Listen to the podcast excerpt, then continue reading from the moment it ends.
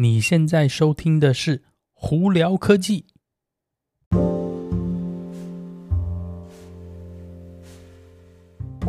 嗨，各位观众朋友们，大家好，我是胡老板，欢迎来到今天的胡聊科技。今天有哪些新闻要在这里跟大家分享呢？今天比较偏向于都是传闻啦，今天真是非常多传闻哦。那从苹果那边呢，这几天呢，我们就要看到亚马逊上头在大量的降价贩售 M2 晶片版本的 Mac Mini。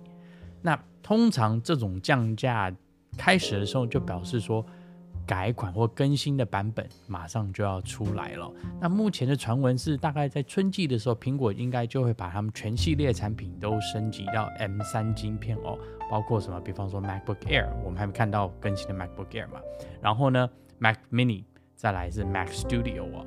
主要应该是这三个产品呢，会从 M2 晶片改成 M3 晶片。那会不会有 M3 的 Ultra 晶片出来呢？大家目前判的还不不晓得啦，应该是会有，只是会不会在同一时间出来呢？不是很确定哦。好，那再下来我们就聊聊电动车的新闻哦。首先呢，BMW，BMW 呢，i5 的电动车版本呢，现在越来越多新闻出来了。那这几天呢，他们就有放更多的照片啊，并且给了一个明确的实际的贩售时间哦，在美国这边应该是十月份开始哦。那 BMW i5 的电动车版本呢，会有两个款式哦，基本上就是一个是后驱版本，另外一个就是 all-wheel drive 的性能版本哦。那给大家一些基本数据呢，呃，后驱版本呢会三百三十五匹马力，基本上跟 i 四是差不多的哦。那电池大小为八十一点二 k 瓦小时的电池，最高续航力可以高达两百九十五英里哦。那在另一方面呢，i 五 M 六十就是高性能的这个 all-wheel drive 版本呢，它有高达五百九十三匹马力哦。有兴趣的朋友们可以直接到 BMW 网站上头去看看哈、哦。好，那再来呢？比亚迪，比亚迪也在放一些新闻哦。他们说在下要出一个新的小型的电动休旅车。那这个的名字呢蛮特别，它叫 Yuan Up，Y U A N Up。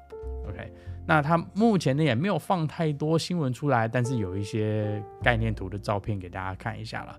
他们预估的价钱在中国那边希望是在一万五千块钱美金左右，真的是非常便宜啦。但是就是跟差不多它目前的 Dolphin 呢。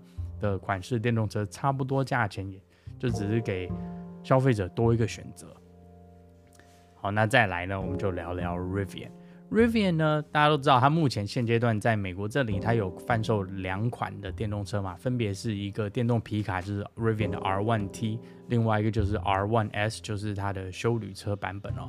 呃，基本上呢，这两台车子都是比较偏向于大型的，尤其是 Rivian R1S 的大型，那个是七人座的大型休旅车。那现在呢，就有传闻是说，Rivian 在三月份的时候应该会有个发布会。而且应该是蛮大的一个发布会，可能甚至还要开 party 呀、搞得有的没的哈。呃，是要发布他们再下来的 R2S，也就是比较小的中小型的修旅车哦。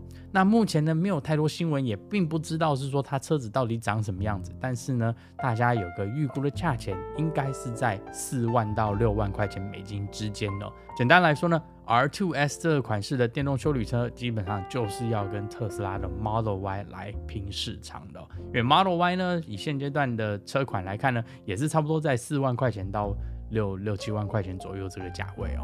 所以呢，三月份呢，Rivian 的 R2S 应该就会被发表了。所以有兴趣的朋友们，大家可以准备期待一下哦。好，那再来就是聊聊昨天最大的一个传闻的新闻了，就是特斯拉的。那这几天呢，特斯拉的上游的零件供应商呢，就有传闻出来说，有收到特斯拉说，在二零二五年中会有一个新的版本的车子要出来，并且需要。提高零件的供应哦，那大家就在猜测说，这个车会不会是两万五千块钱美金的车？那目前有更多的传闻是，我们就连它的这个 code name 都知道，它目前传闻这个 code name 叫 Project Redwood。以目前的判断呢，应该就是伊朗他之前提到了两万五千块钱小型的电动修理车。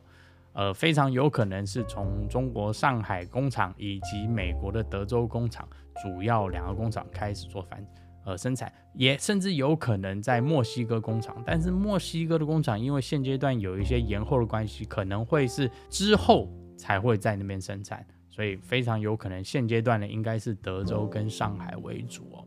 那这个一再强调，我们之前就有提到，两万五千块钱小型的电动修理车，对东南亚市场还有欧洲市场，其实是一个蛮好的产品。主要也是因为一方面地不大，比方说日本呢，它的车道啊地啊其实都偏小嘛，所以呢，他们那边有个 K car 这种概念，所以呢，你如果有个小的。电动车在那边贩售的话，哎，是可以抢市场的。那欧洲那边其实也是，比方说在巴黎的这个街道，它有一些非常古老的街道，非常狭小狭窄啊，甚至大家可能在电影上都有看过哦。